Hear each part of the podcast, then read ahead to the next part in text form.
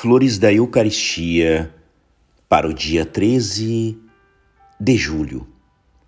Jesus Cristo no céu, não podendo honrar pelo sacrifício de sua glória o Pai eterno, volta a este mundo, encarna-se novamente sobre o altar, e o Pai o contempla então, ainda pobre como em Belém apesar de permanecer Rei do céu e da terra.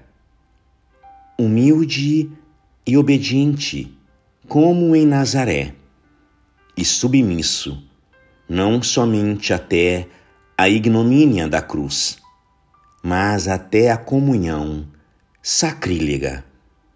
Submisso aos seus inimigos, aos seus profanadores manso cordeiro, que não se queixa.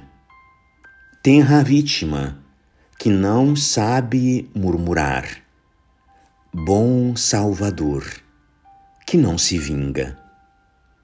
E por quê? Para que tudo isto?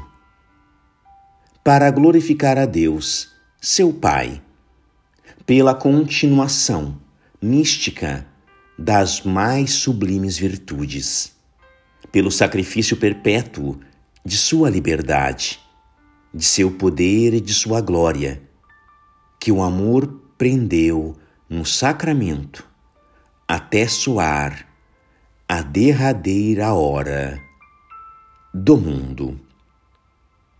Graças e louvores sejam dadas a todo momento ao Santíssimo e Diviníssimo Sacramento. O Senhor esteja convosco. Ele está no meio de nós.